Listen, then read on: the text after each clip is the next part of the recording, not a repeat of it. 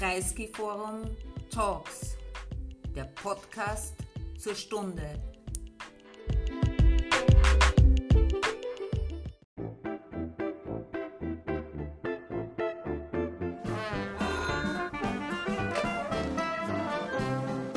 Herr Kreisky. Guten Tag, meine Damen und Herren äh, und alle anderen auch an den digitalen Endgeräten. Äh, dieser Abend oder diese Veranstaltung aus Kreiskys Wohnzimmer werden wir auf Englisch führen.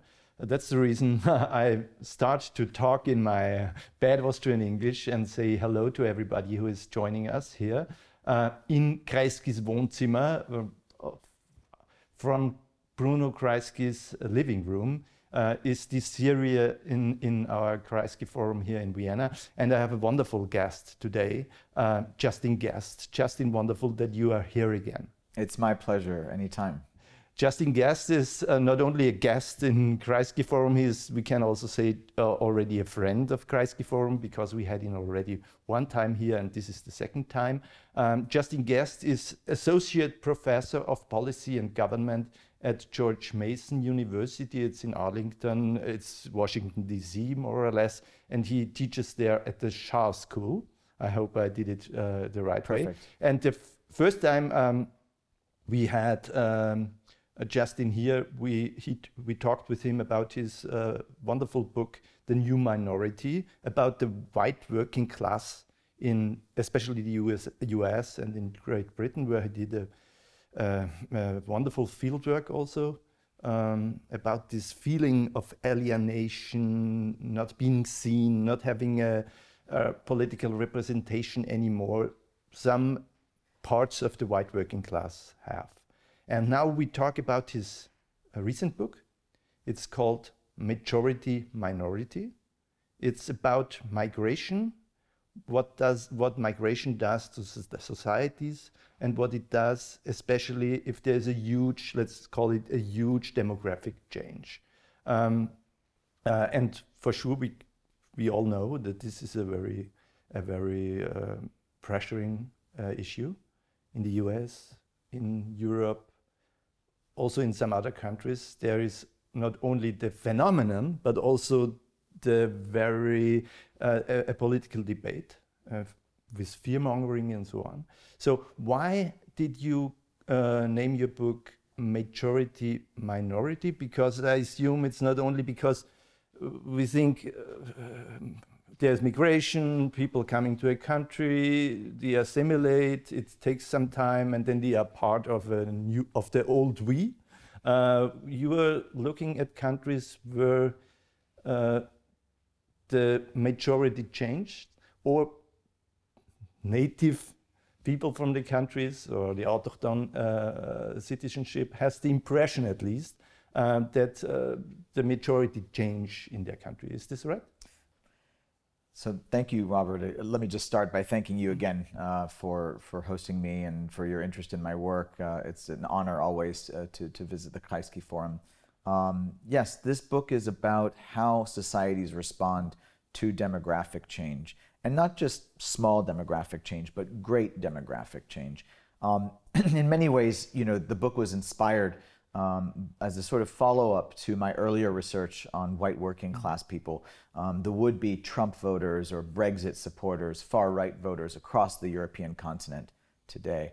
Um, one of the things that I always uh, noted when I was in the field was this anxiety, a sense of discomfort as it relates to demographic change when people recognize that their neighborhoods, their country, uh, is changing. Um, and in some cases, you know, it's it's mediated. They're reading about it in the news. They notice that the actors or actresses in, in films are different. Um, but in other cases, it's it's direct experience. Uh, the people around them have changed. They're hearing different languages, smelling different foods, etc. Um, so I think that anxiety about demographic change is at this point ubiquitous. It's it's it's across the transatlantic space, no doubt. Um, but it's also in places like Japan and South Korea, uh, which are experiencing demographic change really for the first time in their history as they have opened up their countries more uh, to immigration in very small uh, but meaningful ways. So I think that the great fear, the sort of nightmare scenario for so many uh, Americans today, but also many Europeans, um, is this majority minority milestone. And this re- refers to the demographic milestone, the moment when a country ceases to have a majority ethnic or racial group, um, the moment when there is no group that, that sustains 50% of the population. And this is a milestone that is first subject to constructions, you know, of how we create boundaries between ourselves. What makes a majority a majority?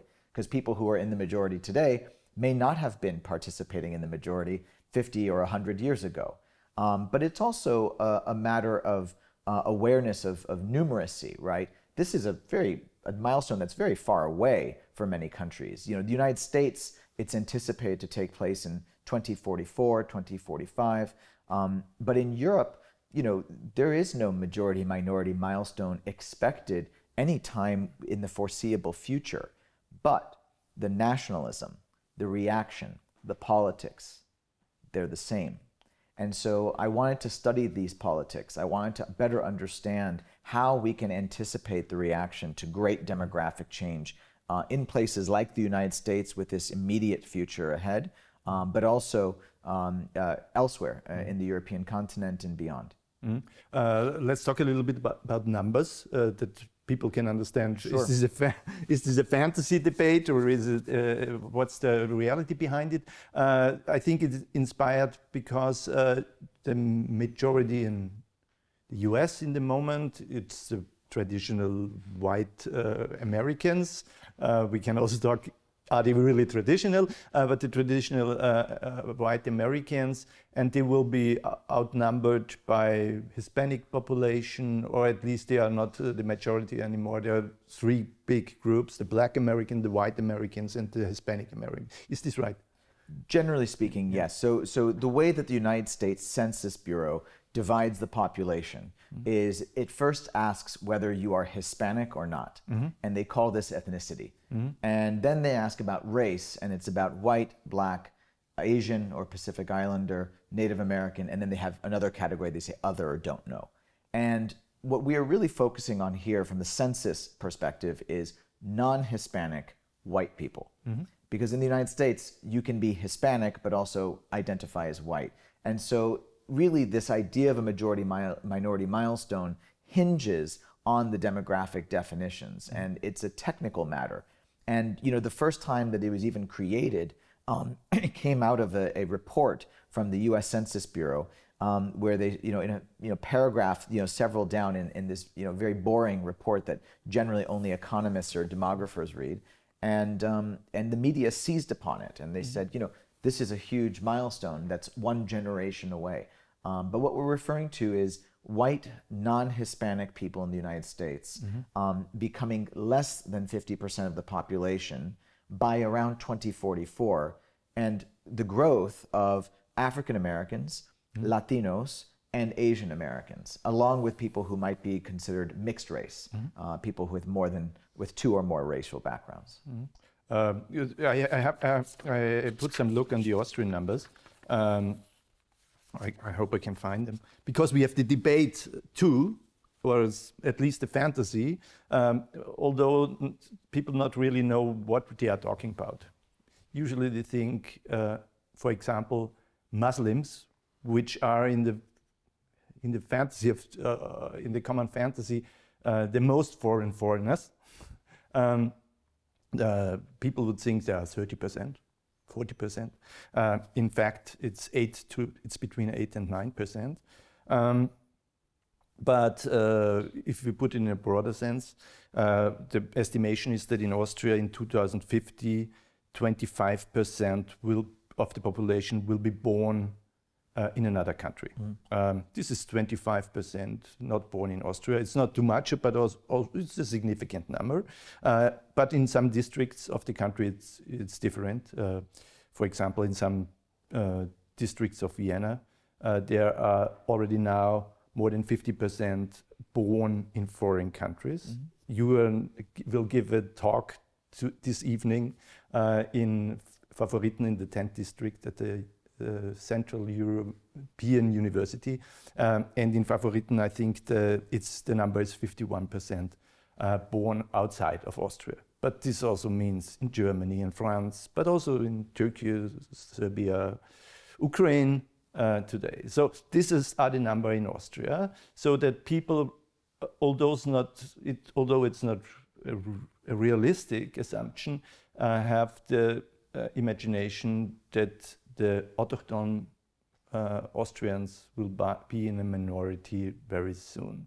Um, so what do you think? You, you, you, looked a lot to the US, which has the idea of an immigration country, the, the traditional melting point, uh, melting pot. We have other countries like in Sweden and also Germany uh, who have the imagination that's to be Swedish or to be German is an ethnical concept. In Austria, it's something between because we were uh, already a melting pot 150 years ago. How do these imaginations a nation has about itself influence the adaptability to this uh, change?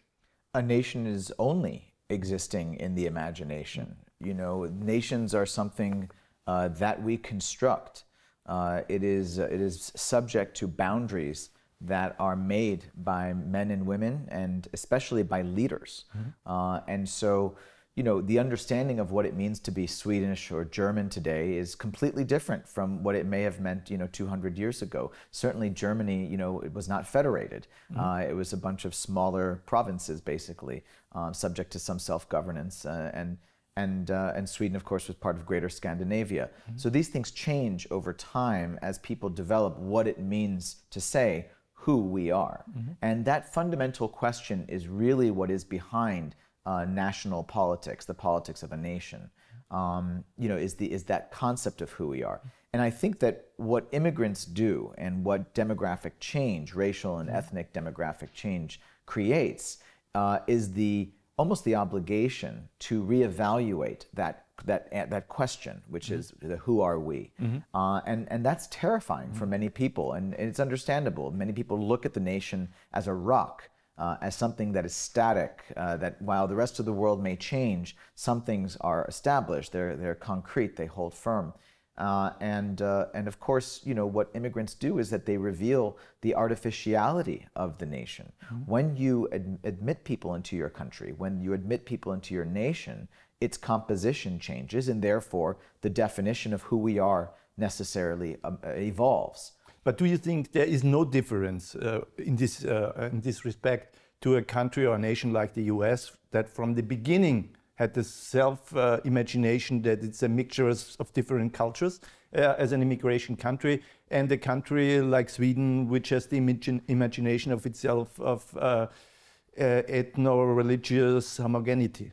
There are differences and there are similarities. Mm-hmm. So I think that, you know, from the differences perspective, you're absolutely right. You know, the United States in some ways possesses an advantage mm-hmm. uh, because it's a country that has seen itself as always under construction, right? It, it, it, was not born of at least, at least an explicit ethnic or racial identity, mm-hmm. even if it, I think it was implicit in many ways. And mm-hmm. I think that's pretty inarguable at this point. Mm-hmm. Um, so can you, can you talk a little bit because uh, the cultural homogeneity is by, by the imagination of the Anglo-Saxon white Americans as a leading uh, part of the nation. Am I right? Absolutely. Yeah. You know, it was founded yeah. by Anglo Saxons and mm. Anglo Protestants, um, but not just Anglo Protestants, mm. right? There were Catholic colonies in the United mm. States, like Maryland and parts of Rhode Island. You know, there were there were different sects of Christianity that came, right? The, the, the, United States, in many ways, was a refuge to the sort of rejected and the persecuted,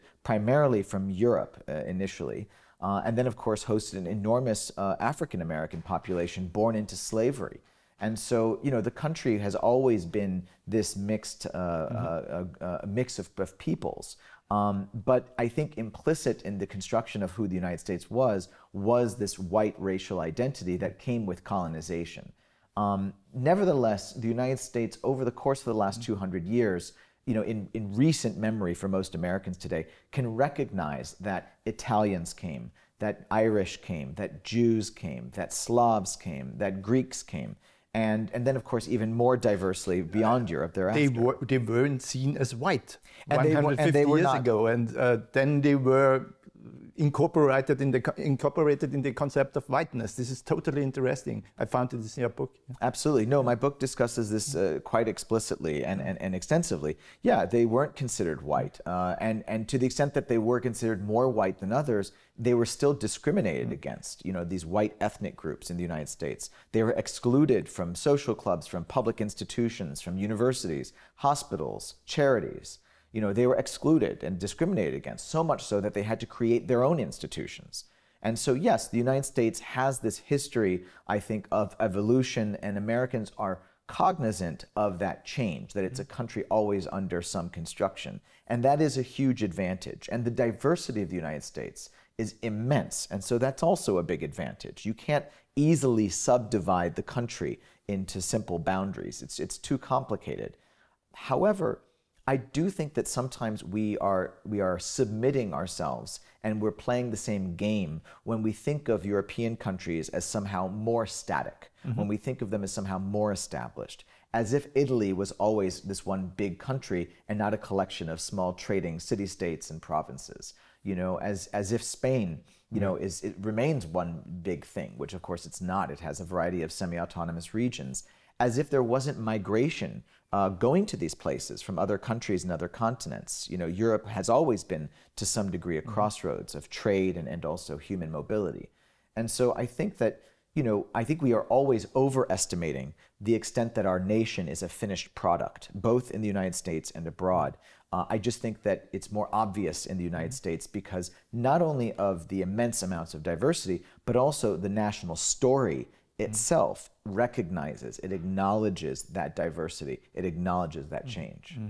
Um, then there's maybe you can talk a little bit also about Austria. Um, I'm not so sure if you studied too much about it, but it's uh, also in, because we, it's a totally interesting uh, issue because we are now have now this debate to, to, in a total way. On the other hand, we also have this uh, history uh, of mixture from different cultures, which should assume that we are uh, more softly, we can more softly uh, adapt uh, to demographic change because we had it already, and we have the have the uh, experience that these musics coming from the east be part after some years or some decades um, of the Austrian nation. Yeah, I mean, I think that this is true for many European countries. It's not just Austria. I mean, Austria as a sort of colonial, excuse me, not a colonial, as an imperial center, um, was a crossroads, of course, for the Austro-Hungarian Empire, which certainly, you know, shook up uh, demographically uh, its residents. But many of this sort of just blends in over time. And again, everyone is so conscious uh, uh, to actually join the nation that they actually perpetuate these myths that the nation doesn't change and that the nation uh, doesn't evolve. And, and I think that that's true, you know, generally throughout Central and Western Europe. Um, and I think then the next question is, what does the state do? Because one of the principal findings from this book is that demographic change uh, and the politics of demographic change is not subject to sort of uncontrollable prejudice and, and racism obviously racism and, and prejudice these are major factors and they're vexing scourges ac- across different countries. But even the societies that i study that have experienced a lot of demographic change and navigated it successfully those societies have, have done so despite a lot of prejudice that mm. endures. It never really goes away. The mm. nationalism doesn't really fade away. It really is about strategy and it's also about uh, narratives. You know, it's about policy and strategy, about how you actually uh, address and confront this demographic change in order to evolve as a country successfully. But uh, one central um, issue of your book, or uh, some central word, uh, is uh, the backlash. Uh, also in history, in the countries or communities you're studying, uh, that they adopt in the one way, they deal with the issue, they make some ways forward, but then there's also backlash. And now we see in the US, in Europe, a kind of backlash against migration, uh, migration. Um, maybe not against migration in general, but a backlash maybe against some migrant groups or a backlash against uh, with this issue uh, with this uh, frame it's it's it's going too uh, too fast. We, we would also the right wing would say we we would accept and we accept. We know uh, we are a multicultural society, but it's going too fast. Um, what's the issue of, of backlash? Well, it's it's inevitable. Mm. So you know, uh, It's inevitable. Inevitable. to backlash take- is inevitable. it's inevitable. Because, To- because- for what reason? Well, let's take a step mm. back. So, you know, in this book, I mm. study six mm-hmm. different societies that encounter this majority minority milestone because the United States will not be the first country to do so. And what I see across these six societies is a very clear path that they mm-hmm. all take. The first is the industrialization of the British Empire in this case, but really the industrialization of the world. Um, the second is to compensate the importation of labor. And that's, of course, the beginning uh, of, of migration and, and human mobility. The third is segregation and the segmentation of labor markets. Once all countries pass through this, they all face a big choice equality for the minority groups or no equality. Do they get equal treatment? Do they get to vote? Do they have any power or not? Once you pass this choice, a second choice they all confront, and that is who are we? Mm-hmm. Is the national identity the same, mm-hmm. and you're ignoring the contributions or the arrival of different people? Or do you redefine who we are, maintaining the sense of heritage, but also adapting for mm-hmm. the newcomers who are arriving uh, to strengthen the society in that way? All countries face these two questions, but all countries, and even if they behave in different ways, all countries also face backlash. Mm-hmm. There is a sense that this is too much. Mm-hmm. And of course, I'm only studying countries that actually are experiencing a majority minority milestone. And, so and they are also very tiny countries. they're small countries. Yeah, they're small all countries. islands which Yeah. have fragile demographies. But in many ways, I think of these, these countries as almost like a, a, a microcosm, a mm-hmm. laboratory of human instincts. So it's uh, f- only for our audience. It's Singapore, Bahrain, uh, Hawaii, and and, and other uh, Right. So it's Singapore and Bahrain, which are two autocracies uh, that uh, confront the demographic change with suppression.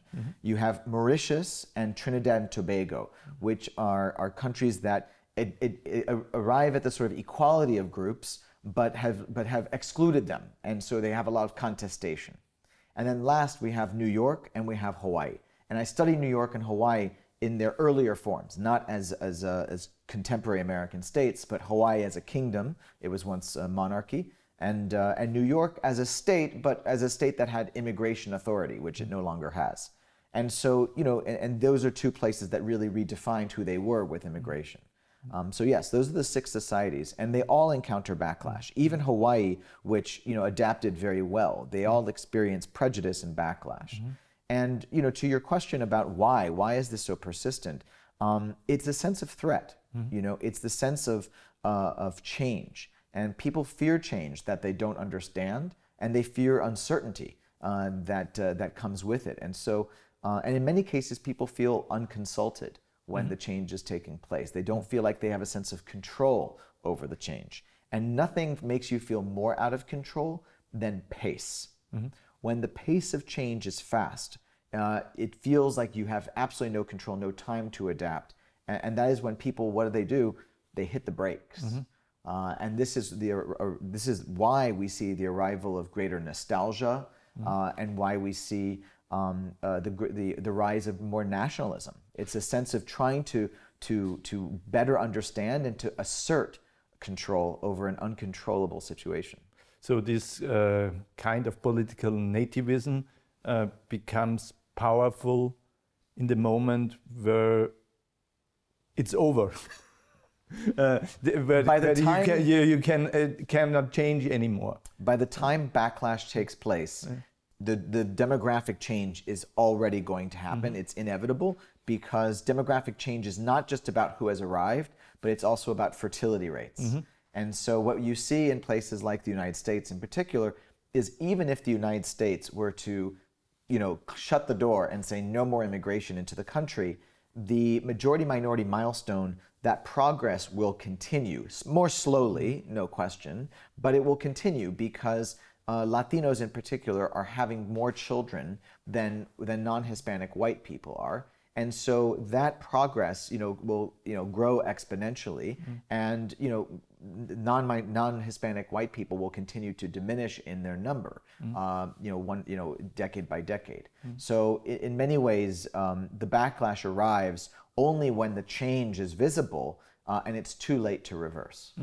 Uh, this sounds a little bit optimistic uh, because uh, we can interpret what you said uh, in the way that okay, the back- backlash is in- inevitable. Uh, it will come, but it is a phase, and it will be over sometimes because it's a kind of mechanism of to adapt. Uh, is this a little bit too too optimistic? it's too optimistic because what happens is yes the the the demographic change passes but the backlash may never go away and, and, and it's all about governance so in certain societies you know like a bahrain for instance or or singapore even where I, you know the two cases that i study when you are suppressing the development of minority groups, it leads to a sense of angst and mm-hmm. agitation mm-hmm. inside of them. And you basically have a two tier society in many ways. Mm-hmm. Um, but then, perhaps even more problematically and more relevant for the, Europe, for the European continent and the United States is Trinidad and Tobago and Mauritius. Here you have minority groups that are recognized as equal but the two identity groups have not formulated a sense of who we are that is together sufficiently. And so they are always in this proxy battle with each other. The different political parties are ethnicized. You it's have just like Switzerland. it's it's well, I mean- mean, but it is closer to the United States yeah, actually, yeah, right? yeah. You know, in the United States today, we have very heavily racialized political Mm-hmm. parties. The Rep- Republican Party is 85% or so Mm-hmm. uh, white, non-Hispanic white. Uh, and, and the majority of Latinos, the majority of African Americans, the majority of Asian Americans are in the Democratic Party by like a two to one ratio. And so, you know, in many ways, um, you, you are starting to see this sort of racialization that is quite problematic in a place like Trinidad and Tobago happening in the United States. And what happens is that each political issue that passes by has this sort of existential quality to it because you're not just you know arguing about one issue. It's a proxy for a greater existential fight over identity and culture. And that is that is really bad news for any democracy. Do you think that uh, the things changed a little bit because not only of globalization, migration is uh, and globalization are generally uh, uh, interconnected, but also with the newest forms, let's call it the newest forms of globalization, uh, the globalization of the political debate. Uh, because I can imagine Bahrain and uh, uh, Mauritius and Trinidad and Tobago, they dealt with their problems of, uh, of demographic change, um, but were not influenced by a general global debate. But now we have this general global debate. Uh, the idea the right wing Americans have uh, are coming like intercontinental rock- rockets to Europe, influencing the, influencing the debate here. Uh, let's ta- take this idea or, or this fantasy or theory of great, great replacement, this right wing terrorist idea, we can call it. It's in New Zealand, it's in Australia, it's in Austria, it's in the US. Um, does it become more difficult because uh, the internationalization of fearmongering? So there's no doubt that you have seen the diffusion of politics and the diffusion of ideas. A conspiracy theory like replacement theory, like grand replacement, has definitely become diffused across the world. Um, and much of this is certainly thanks to the revolution in, in, in communications technology that has taken place over the last two decades. Um, but uh, even the cases that I studied were subject to the globalization of ideas. Um, it may not have spread as, as quickly or as easily as we see today, um, but in a place like Trinidad and Tobago or Mauritius, uh, Pan Africanism uh, and, and, and Indian nationalism. Uh, which were present, you know, around the turn of the century and, and thereafter, were really influential in the construction of an Indo-Caribbean identity or an Afro-Caribbean identity. The idea of a sort of African Creole uh, was very conscious of things like Rastafarianism or, or, or back the Back to Africa movement and African nationalism. And so, you know, there were global ideas at the time that these countries were wrestling with their sense of identity too. Um, and it's just that today I think it feels more universal and the pace, the speed is incredibly quick. Uh, do we need something like, because you mentioned the word identity, do we need an, an idea of uh, identity? One can imagine we are so different, we are living in diverse uh, societies. For sure, everybody is also an individual. Uh, do we need something like a common uh, uh, national or cultural identity? I it's also conne- connected with the question uh, what is nationalism? Do- we need nationalism? Don't we need nationalism? But we, do we need some kind of patriotism, uh, to, which means something we can be together proud about our society? I think we do. I think we do. I think that the, the evidence has become very clear that even in this very global world where you think you would see the sort of dissolution of boundaries, um, that actually globalization has produced the hardening, the reinforcement of some boundaries. Um, precisely because I think there's a need. Uh, there's a need to understand who we are, and perhaps more importantly, what makes us special. I think that you know human human beings by our nature are, are looking for a sense of self worth, and you know for those of us who do not have a sense of self worth that derives from our profession or from our sexuality or from our um, family or, or, or heritage in some kind of way, um, the nation can actually give us a sense of membership, and it can give us a sense of distinction, um, separate from others. And I think that's what's coming very clear now. And, and if you look at um, where, you know, and who is finding the most self worth in the nation itself, in this nationalist trend, it, it tends to be a lot of people who have lost a sense of professional distinction, who have lost a sense of stability in working class roles.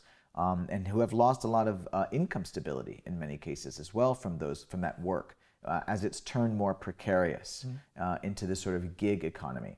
Um, and this is really, in many ways, where my work kind of overlaps and or sort of holds hands with each other. Because the white working class people who I studied in my 2016 book, The New Minority, um, these are precisely the people who are the most susceptible to nationalism because I think they're the ones who also uh, are looking, or they're yearning for a sense of identity um, because they cannot identify with a global identity or a pan European identity. They feel either excluded from it uh, or priced out.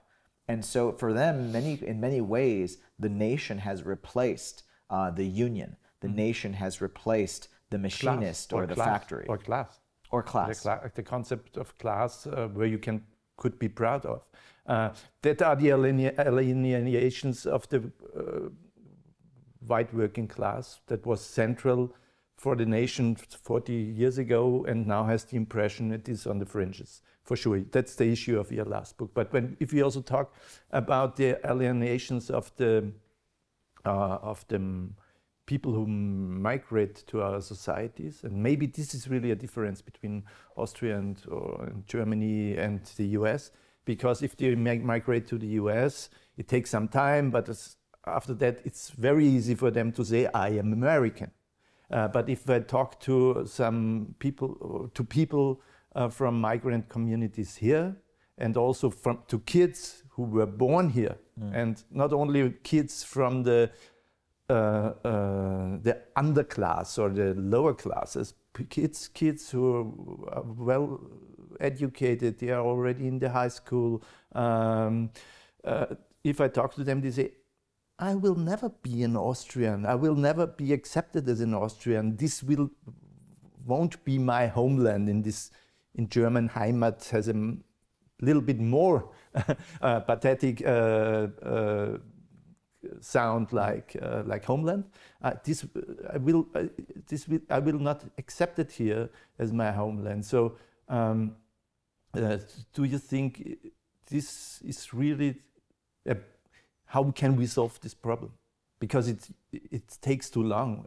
Uh, we are talking about these examples are uh, the parents of them came here 30, 40 years ago. They are now 16. They were raised here, and they cannot really imagine to be part of this nation. Although if they have the citizenship and they're going to university already. Yeah, there's only one way. Uh, the only way is to broaden the sense of who we are. Because don't forget, uh, while there are immigrants who, of course, I've spent much of my career studying as well, um, who feel this sense of exclusion, who feel this sense of being on the outside to the nation, um, in some cases in the second or maybe even third generation, which is a terrible disappointment. Um, you also have native born Austrians, native born Germans, native born British, uh, who feel like they are uh, suddenly strangers in the only country that they know. And so there's this sort of mutual sense of alienation, a mutual sense of, of vulnerability that they're both feeling. Um, and, and yet they're almost competing for the sense of vulnerability about who has it worse, um, because both are struggling right now. Uh, immigrants feeling uh, very much on the outside, and, and even if they are actually socioeconomically perhaps on the ascendant. Um, and then, of course, the native born who are disoriented and, and, and discomforted um, in their countries. Both are in the countries, the only country that they've ever known. Uh, and, and, and, this is the, and this is the sort of um, uh, paradox at the core of all this. But the only way to address it is to think and to strategize how we broaden the sense of who we are, to recognize that with reverence uh, the heritage of the country, um, so that we're honoring, you know, the, the, the sort of history of, of, of what the country was and the families that have been here a long time, but also to recognize uh, the evolution of the country and to recognize the immigrant as not a threat to the nation, but actually the greatest hope for its sustainability into the future. After all, you know, Austria and, and, and Germany and Spain and all these other countries we're talking about, they're aging. And, you know, when you age this quickly, um, it creates all kinds of problems. You have fiscal imbalances. You have too many pensioners for the amount of people who are entering the workforce. Um, you, a nation loses its sense of vibra- vibrancy and, and innovation uh, when you age in this kind of way.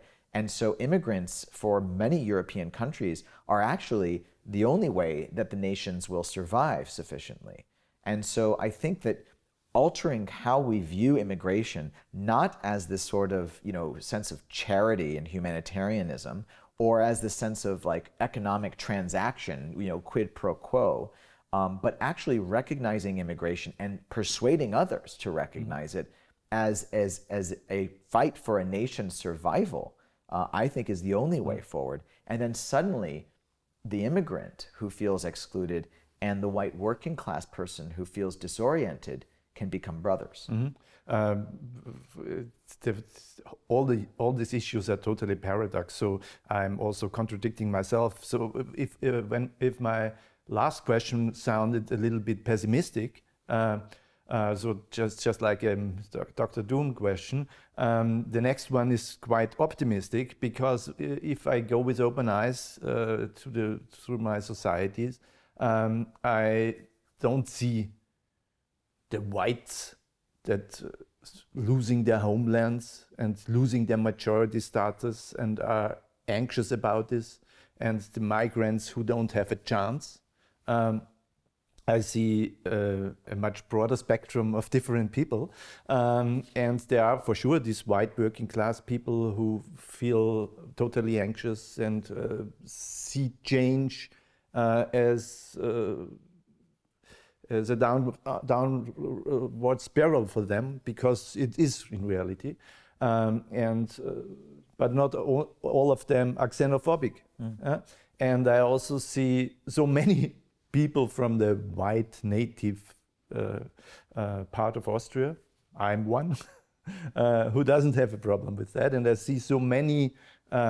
people from the migrant communities that are integrated good, that are nearly assimilated, or they are living their way and we're living our way. There's some difference, but we're living in a wonderful uh, uh, way together without any conflicts. And the conflicts are with some street kids from the migrant underclass, but not with the most of the of the, of the migrants. They for themselves maybe uh, conflicts with, with the street kids. So I see this majority of the liberal whites and liberal whites and uh, uh, uh, the migrants that uh, do well and adapt well, isn't that the new majority already?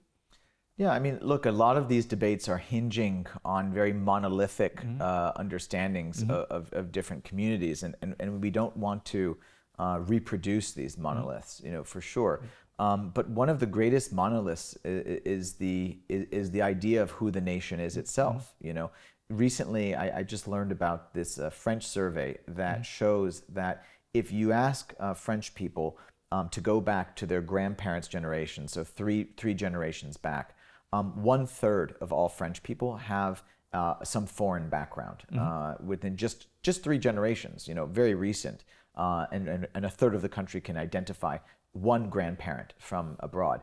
But then if they go back like four, I think, or maybe five generations, um, they actually find that only five percent of the entire population is 100% blood quantum French right? And, and I've got to imagine that the results would be very similar uh, around Western Europe in, in, in general. Uh, and of course, we know that in the United States it would be sort of, you know, a lot few, much fewer generations. Um, and so we are always reproducing these kinds of monolithic ideas, and, and, we do so in the United States as well. But in the United States, the, the, the, the, the generalization that we reproduce the most, I think, is this idea of whiteness. Mm-hmm because you know just to kind of come full circle to where we started this conversation white people in the united states are made up of a variety of white ethnic groups that were event that were initially excluded so we are creating this idea that everyone who is white today was white initially and that's mm-hmm. just completely false um, Italians. But is this a good? Is this a good news? I mean, to talk to do it in in in the Austria, then we uh, we in Austria, the white autochthon Austrian would uh, adopt the Serbs, the Croatians, the Ukrainians. Uh, then we have the major majority still, and, uh, and, and the excluded are the Turks. Right, and that's exactly the kind of problem, right? Is that when we sort of broaden the sense of whiteness, we do so at the expense of those who are actually, not actually. Uh, uh, sorry, actually in the actual debates, we also include already the Turks, and the excluded are the Afghans and the Syrians. Okay, so someone's going to lose. yeah, know? someone and, has to lose. And this is the yeah. problem, right? Yeah. Because because we are hinging the sense of the nation on this racial understanding or ethnic understanding of who we are, right? It means that you, you do so at the expense of the group that is not white enough. Yeah. And so, you know, in the in the turn of the 20th century in the United States, that was African Americans, Latinos, and Asian Americans, right? And that's really been who has uh, continued to be um, subjugated or at least excluded to some degree today, right? But if you continue to broaden whiteness, that's fine, but you're going to continue to exclude. Mm-hmm. The trick here to avoid these paradoxes, to avoid these sort of traps, is to stop hinging the nation, the understanding of the nation, on ethnicity it's to stop with the ethnic nationalism and to shift the understanding of who we are to something that is civic, mm-hmm. right? To civic ideas that, that transcend these ethnic differences. Mm-hmm. And the real critical factor here is what makes a country special civically? And, and that is what each country, I think, needs to ask itself is that even as we diversify as nations, what civically, what ideas, what traditions hold us together and make us fundamentally different from each other. If you ask me what it is for the United States, I would have an answer. I wouldn't have an answer if you asked me for. Austria, but that is something that for Austrians to be asking themselves is who are we civically mm-hmm. rather than but, who we are. But isn't the concept of the, I can imagine what you mean with uh, with uh, civically, uh, and on the other hand, the ethnicity. But isn't there something between, uh, like culture? Sure, as absolutely, because but you know, culture is about meaning making, mm-hmm. you know, and I think that civically, you know, civic ideas, you know, can involve mm-hmm. meaning making. It mm-hmm. involves traditions, and traditions have some kind of roots. There's no question. But if they can be accessed and and and they can be inclusive to newcomers who can adopt those traditions, then they can be national too. And I think that's really the critical question before us. And before we get all swept up in the sort of imagination of mm-hmm. like, okay, let's redefine who we are, we have to also understand, though, that there is a group of people in every country uh, that I think is going to be by far and away the majority that sees no need to redefine who we are. And so, what we're doing when we are shifting to a civic understanding, a civic nationalism, we're trying to invent something, but you're trying to invent something that is old. You're trying to basically use the ingredients, the materials from the past to show how they endure even as the population changes into the future. And you don't want to change too much or people cease to actually see the identity of who they were previously. And it feels like too much of a discontinuity. In other words, you have to meet people where they already are. Um, one uh, central concept uh, you have is connectivity. What does this mean? Connectivity is the sense of connection, this mm-hmm. sorts of sense of you know interaction between people, that they're that, that they are somehow uh, connected to each other. The idea that when they look at their countrymen or their countrywomen, they can see themselves.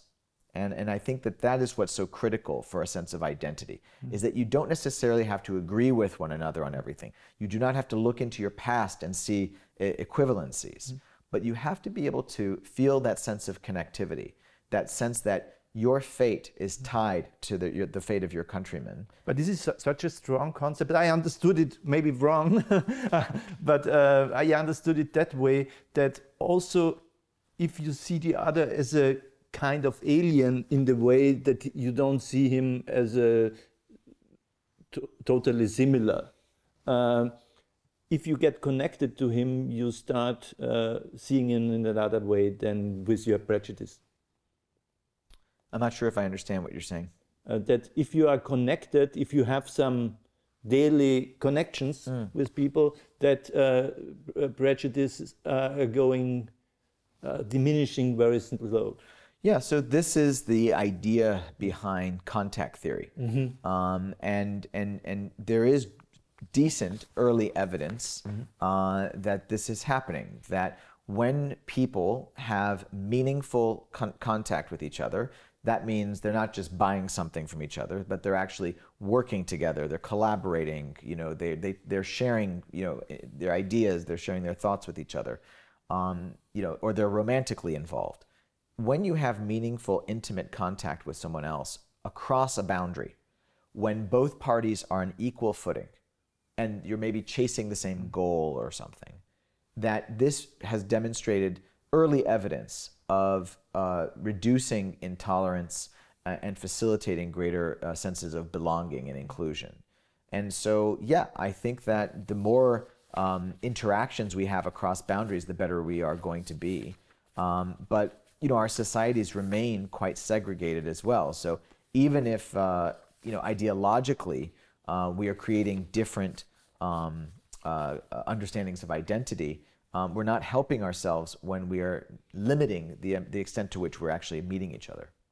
uh, to come to slowly to an end. Uh, and it's also um, just at, at the end of your book, you talk about uh, the power of rhetoric, that this is decisive if uh, uh, to, to the issue that uh, nations can adopt successfully or not.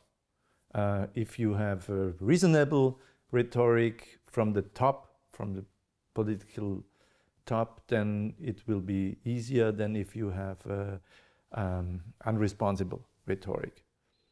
Now we see that unresponsible rhetoric is everywhere in the world uh, because of uh, this uh, right wing populist, how you name it, uh, uh, nativist backlash.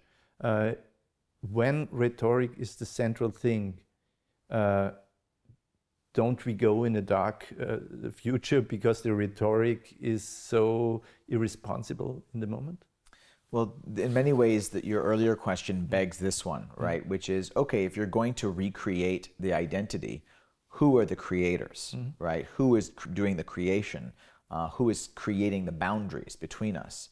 And and this is precisely why rhetoric is so powerful. Um, it's those who have the biggest megaphone uh, are able to are the ones who create the boundaries. And so you know because these boundaries are constructed, uh, and so it, it's natural that we would see big differences when you have someone at the top who is invested in dissolving these boundaries and expanding the sense of who we are, uh, or if you have someone at the top who is motivated to divide and to segregate and to capitalize on people's distrust.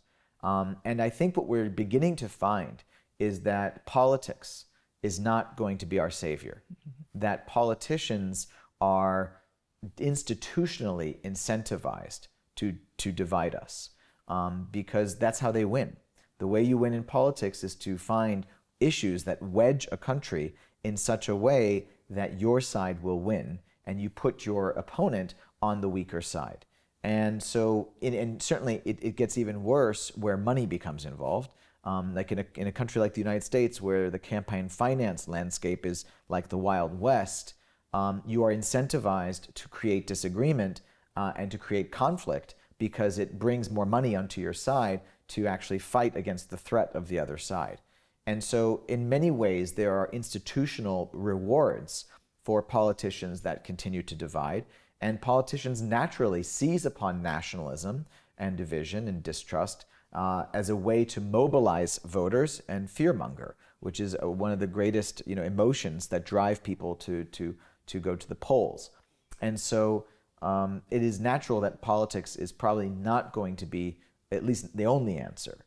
Uh, and this is why I think that we have to recognize the responsibility of civil society groups and also business, uh, the business community, all of whom are invested in social stability. All of them are invested in a sense of greater inclusion and inclusivity in a nation. And if they are so invested, then they should be asking themselves how they can help shape uh, uh, the concept of who we are. And it's very simple to do. I mean, this may sound like it's really hard, um, but actually, it's really simple.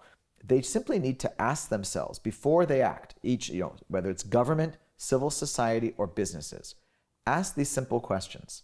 Is the act that I'm about to do, is this going to reinforce social boundaries or dissolve them? Mm-hmm.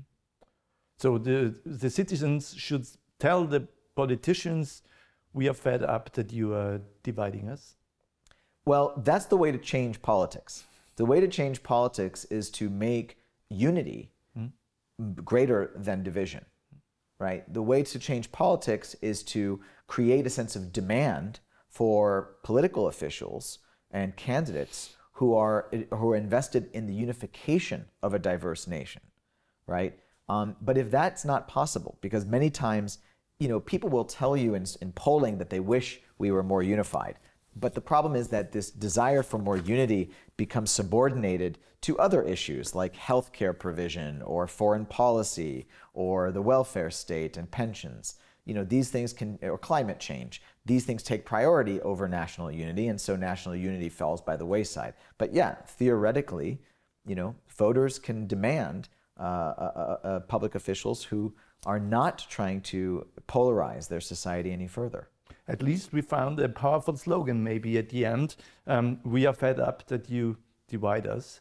Uh, maybe it becomes famous in the next uh, decades. Stop dividing us is a very good. Stop dividing know, us. Absolutely, and and you know it's very obvious when politicians are, are trying to divide. It's because it, you can tell when there are big issues like climate change or, or healthcare shortages, you know, or, or energy crises or a humanitarian crisis or foreign policy, war it's when a politician, you know, focuses on something, you know, like homosexuality or like Muslims and Islamophobia, you know, or you know, or other small issues that you know are social in nature. When these big existential, um, you know, economic and, and, and, and political crises are before us, you know what's going on. Everyone realizes what's happening, and so you know you could recognize the division when it happens. And so I'm, I'm expecting eventually there will be a new generation of mm-hmm. politicians that says when my opponent is focusing on these politics that are divisive, he or she is distracting you from what's really important. Hmm. Because ultimately, these divisions are weakening a country's ability to confront the challenges of our time. They're undercutting the solidarity that is required to face off against a threat like Vladimir Putin on the Eastern European landscape, a threat like climate change on the horizon of our oceans. You know, they are undercutting our ability to act in solidarity. And so, really, uh, unity, I think, is the great social challenge that faces so many of these diversifying countries. Thank you, uh, Justin Gest, uh, for this talk in Kreisky's Wohnzimmer, in Bruno Kreisky's living room. wonderful to have you here, to have you here again. The book uh, I mention uh, again is called Majority Minority. Uh, only available in English till now. We hope um, it, there will be a translation in the next years to come. Um, I can recommend this book to you uh, and thank you. Danke Ihnen an den digitalen Endgeräten uh, that that you joined us. Uh, jetzt falle ich von der einen Sprache in die andere. Wunderbar, dass Sie uns zugehört haben. Wunderbar, Justin Guest, dass du wieder mal hier warst. Dankeschön.